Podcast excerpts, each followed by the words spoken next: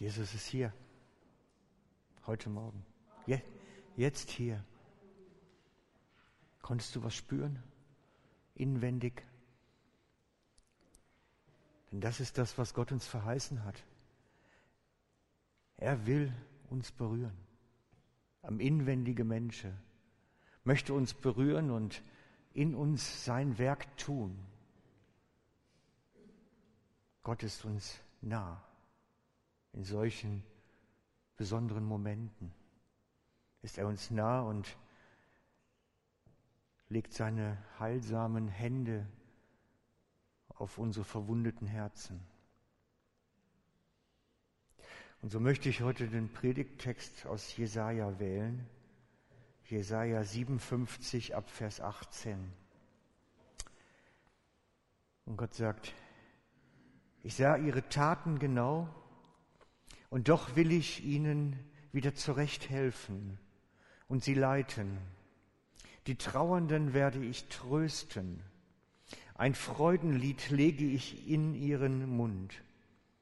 Dann werden sie allen in Frieden leben, ob in der Nähe oder in der Ferne. Denn ich will mein Volk heilen. Das verspreche ich der Herr. Und ich möchte es auch, wie so oft schon vorher, auseinandernehmen, dass wir wirklich begreifen, was Gott uns dazu spricht. Denn es steckt so viel Wahrheit und Klarheit da drin, in dem, was Gott da sagt. Er sagt, ich sehe ihre Taten genau. Das heißt, Gott kennt dich, jeden einzelnen von uns. Er kennt dich da wo du lebst, wo du stehst. Er weiß, was du denkst und fühlst. Und es ist nichts verborgen. Gar nichts. Nicht ein Gedanke ist fremd vor ihm, sondern es ist wirklich alles transparent. Du kannst vor Gott keine Geheimnisse haben. Unmöglich. Und dann sagt Gott, die Taten. Du hast Dinge in deinem Leben, die sind einfach nicht gut. Du hast Dinge in deinem Leben, die sind nicht gut. Und dann sagt er, und dennoch will ich zurechthelfen. Er will wieder zurückbringen, zurechtbringen. Er will wieder etwas gerade rücken, was schief ist, etwas, was verwundet ist, heil machen, etwas berühren was diese Berührung notwendig hat. Ich will ihnen wieder zurechthelfen, dennoch, trotz der Taten, trotz dem, was gewesen ist, trotz dem, was immer wieder vorkommt. Trotzdem ist Gott der Heilende, der, der berührt. Und dann steht weiter, und sie leiten. Freunde, das ist so wichtig dass Gott uns leitet. Es ist, glaube ich, dass seine Nähe in der Kombination mit der Leitung ist das Wichtigste, was wir von Gott überhaupt bekommen können. Und darum wird es heute gehen. Das ist der Titel heute. Gott ist hier. Er ist immer hier. Er ist immer bei dir. Und ich glaube, das ist uns gar nicht präsent genug eigentlich. Machen wir mal weiter die Trauernden werde ich trösten. Wisst ihr, es ist sehr schwer, Trauernde zu trösten. Jemanden, der Verlust erlitten hat, dass ein geliebter Mensch gestorben ist oder verreist ist und nicht wiederkommt oder ähnliches, der wirklich Verlust erlitten hat, den kann man fast nicht trösten. Und ich weiß es selber als Seelsorger, wie schwer das ist. Wenn ein Ehepaar lange, lange, lange, viele Jahre zusammen gewesen ist und dann verstirbt der einer zuerst. Der andere ist untröstlich. Und Gott sagt, ich will trösten. Das heißt, er legt seine Hand auf diese Wunde, auf dieses Vakuum, was in ihrem Leben da entstanden ist. Gott ist derjenige, der da etwas machen will. Die Trauernde wird er trösten. Ja, noch mehr, er legt ihnen ein Freudenlied in den Mund. Etwas, was man kaum vorstellen kann. Jemand, der trauert, ein Freudenlied in den Mund legen, ist unvorstellbar. Aber Gott sagt es uns zu. Das heißt, er macht etwas am inwendigen Menschen. Er bewegt etwas in uns. Dann werden sie alle in Frieden leben. Weil wenn die Menschen, die so berührt werden, am inwendigen Menschen, am Herzen berührt werden, miteinander unterwegs sind, wird Frieden herrschen. Da ist Frieden zu Hause.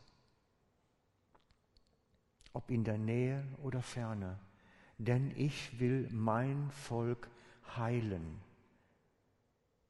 Da gehört jeder von uns zu. Das ist Gottes Plan, dass die, die verwundet sind, heil werden. Das verspreche ich. Da kommt nochmal das Ausrufezeichen dahinter. Dabei bleibt es. Das ist wirklich eine Zusage. Und egal, wo du jetzt stehst, es ist etwas, was Gott dir zuspricht. Wenn du verwundet bist, wenn du etwas Schwieriges erlebt hast, sagt Gott dir, ich verspreche dir, du gehörst zu denen, denen ich Heilung zukommen lassen möchte, dem ich etwas an seinem Herzen tun möchte. Wir sind uns da bloß nicht immer bewusst, wie nah Gott uns eigentlich ist. Wir sind uns das gar nicht, das ist nicht so präsent bei uns. Und manchmal ist es schade. Ich habe vor längerer Zeit einen Videoclip dazu bekommen, der das versucht, diesen Gedanken aufzunehmen. Der Videoclip heißt, Jesus ist bei dir. Schaut doch mal, was das bedeuten kann. Ist uns das klar, dass Gott wirklich so jeden Schritt dabei ist? Egal wo du morgen früh stehst, wo du unterwegs bist. Ist das so präsent bei uns? Ich habe das jetzt bewusst gezeigt, um euch das so nochmal deutlich zu machen, wie Gott wirklich jeden Schritt bei uns ist.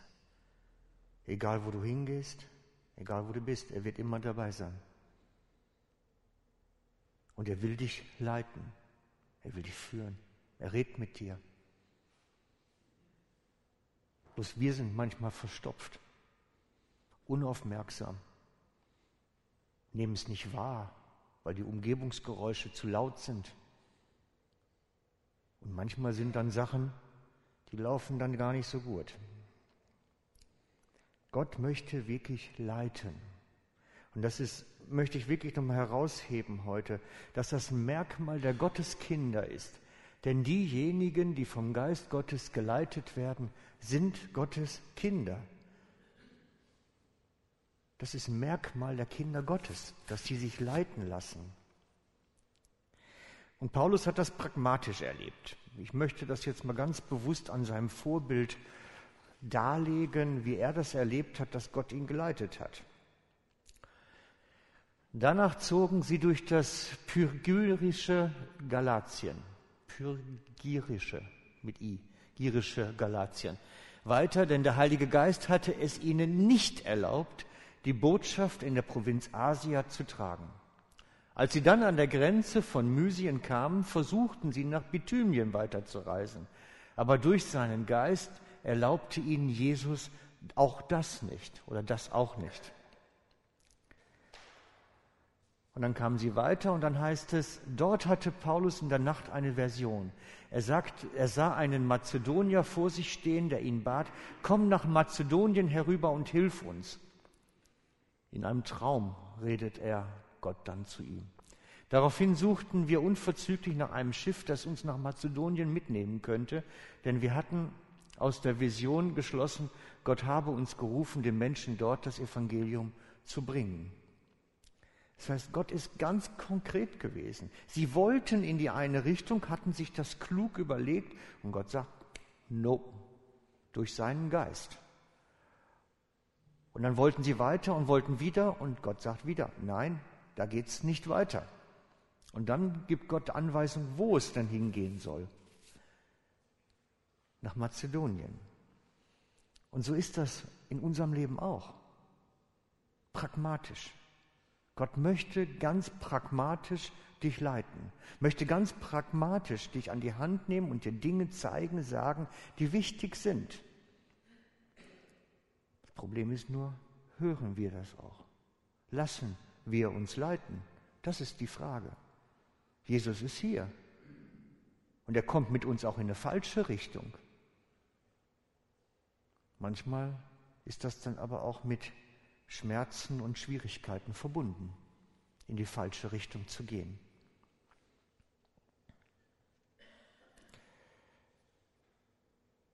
Ich möchte eine Frau euch vorstellen, die das in ihrem Leben erlebt hat. In einer besonderen und eindrücklichen Weise. Vielleicht habe ich das auch schon einigen anderen erzählt, ich weiß es nicht mehr. Die Frau heißt Heidi Fischer. Ich habe sie kennengelernt, sie ist Schweizerin, ich meine, es wäre aus Appenzell. Und sie hat eine Hochzeitsreise gemacht mit ihrem Mann durch Südamerika. Und sie haben diese Hochzeitsreise, weil es in Südamerika am einfachsten ist, mit dem Bus gemacht. Und bevor sie dann zurück sind nachher nach Mexiko, hatte der Heilige Geist ihnen gesagt, fahrt nicht mit dem Bus. Gab ganz konkrete Anweisungen. Aber sie hatten schon Tickets bezahlt, konnten die nicht umtauschen. Es ging nicht. Sie sind dann doch mitgefahren. Und als sie einsteigen, kriegen sie ganz konkrete Anweisungen, wie sie sitzen sollen. Aber das ging nicht, weil sie die falschen Tickets hatten. Sie kriegten den Platz nicht dafür. Und dann kam es dann gar nicht mehr gut. Weil da, wo sie nicht sitzen sollte, das war die Seite, die dann beim Unfall am schlimmsten verunfallte. Aber hört sie selber. Ich habe das als Video mit und ich habe das nur vorgängig erzählt, damit ihr schon mal wisst, um was es geht.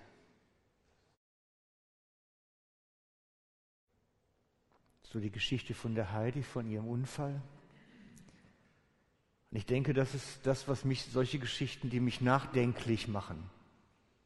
Gott möchte wirklich leiten zum Schutz hin auch mit uns unterwegs sein, damit Dinge gelingen. Und es funktioniert natürlich nur dann, wenn wir uns leiten lassen. Und jetzt ist natürlich für uns die Frage, bin ich bereit, A zu hören und B mich leiten zu lassen und wirklich dem nachzugehen dann immer. Denn Gott verheißt uns Gutes, wenn wir denn an seiner Hand sind. Es ist sein Geist, der in uns ist, der so redet. Manchmal haben die Leute wirklich eine hörbare Stimme, meistens ist es eine innere Stimme. Meistens ist es eine innere Stimme, die der Heilige Geist in uns redet. Und es ist wichtig, dass wir das lernen, dass wir lernen, diese innere Stimme wahrzunehmen ihr Reden wahrzunehmen, es zu verstehen, damit umzugehen. Es braucht Übung, ganz sicher. Man macht Fehler, habe ich auch gemacht. Aber man lernt es wie eine neue Sprache lernen. Aber glaubt mir, es ist so, so, so wichtig, so, so wichtig. Gott ist uns ganz nahe und er will uns dirigieren. Und dafür braucht es sein Reden, das Reden seines Geistes in uns. Denn er hat uns seinen Heiligen Geist gegeben, damit das funktioniert. Er hat uns seinen Heiligen Geist gegeben, damit das funktioniert. Er hat uns den Heiligen Geist denen gegeben, die ihm vertrauen. Freunde, da möchte ich noch mal kurz drauf eingehen. Das ist noch ein Punkt für mich heute. Danke. Für die, die Notizen machen wollen, ne? Genau.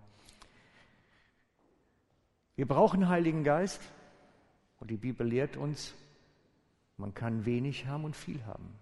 Man kann darin geübt sein, damit umzugehen oder auch nicht. Dass wir darin Übung haben, das liegt bei uns.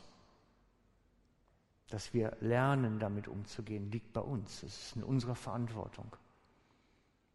Wenn jemand nicht zur Schule geht, wird er nie schreiben und rechnen und lesen lernen.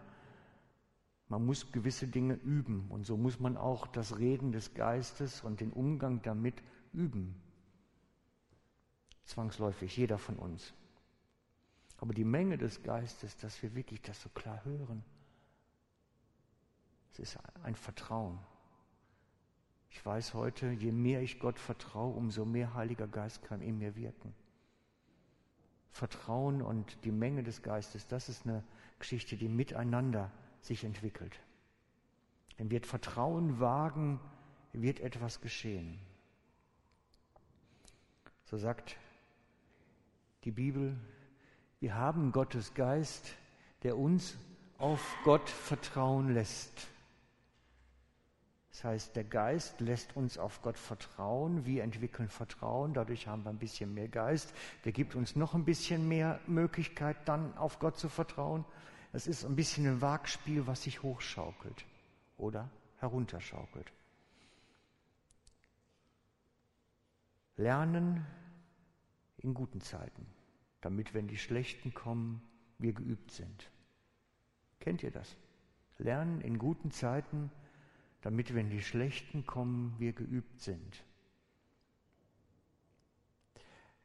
Claudia und ich sind gestern nach Bern gefahren, in Richtung Bern, Entschuldigung.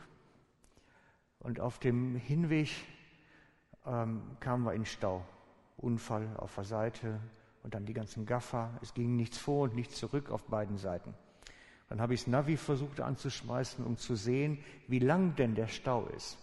Nun, er konnte mir zeigen, wo ich unterwegs bin, aber die Staumeldung kam nicht rein. Da habe ich noch gedacht, ja, da, genau das ist der Punkt. Wenn man erst in der Situation lernen muss, wie das denn funktioniert, ist es eigentlich zu spät. Das muss man vorher lernen, wie man das denn richtig freischaltet, damit das auch funktioniert. Und in vielen Dingen ist das im geistlichen Leben auch. Wenn ich immer erst dann die Sachen lerne, wenn die Krise da ist, ist es schon fast zu spät. Ich muss eigentlich in der guten Zeit lernen für die schlechte Zeit. So wie man in der guten Zeit spart für die schlechte Zeit. Ist genau das gleiche Prinzip. Vorausschauend unterwegs sein. Und so möchte ich euch ans Herz legen, innigst. Übt euch im Umgang mit dem Heiligen Geist. Übt euch damit, mit Gott nah unterwegs zu sein, seine Impulse aufzunehmen, sich leiten zu lassen, Worte der Erkenntnis zu erhalten. Wir üben das in der guten Zeit, damit, wenn die Schwierigkeiten kommen, wir wissen, wie Gott uns da durchführen möchte. Und es liegt in unserer Verantwortung. Das macht Gott nicht für uns. Dass wir im Umgang mit ihm geübt sind, liegt bei uns. Und ich lege es euch wirklich nahe, darin zuzunehmen.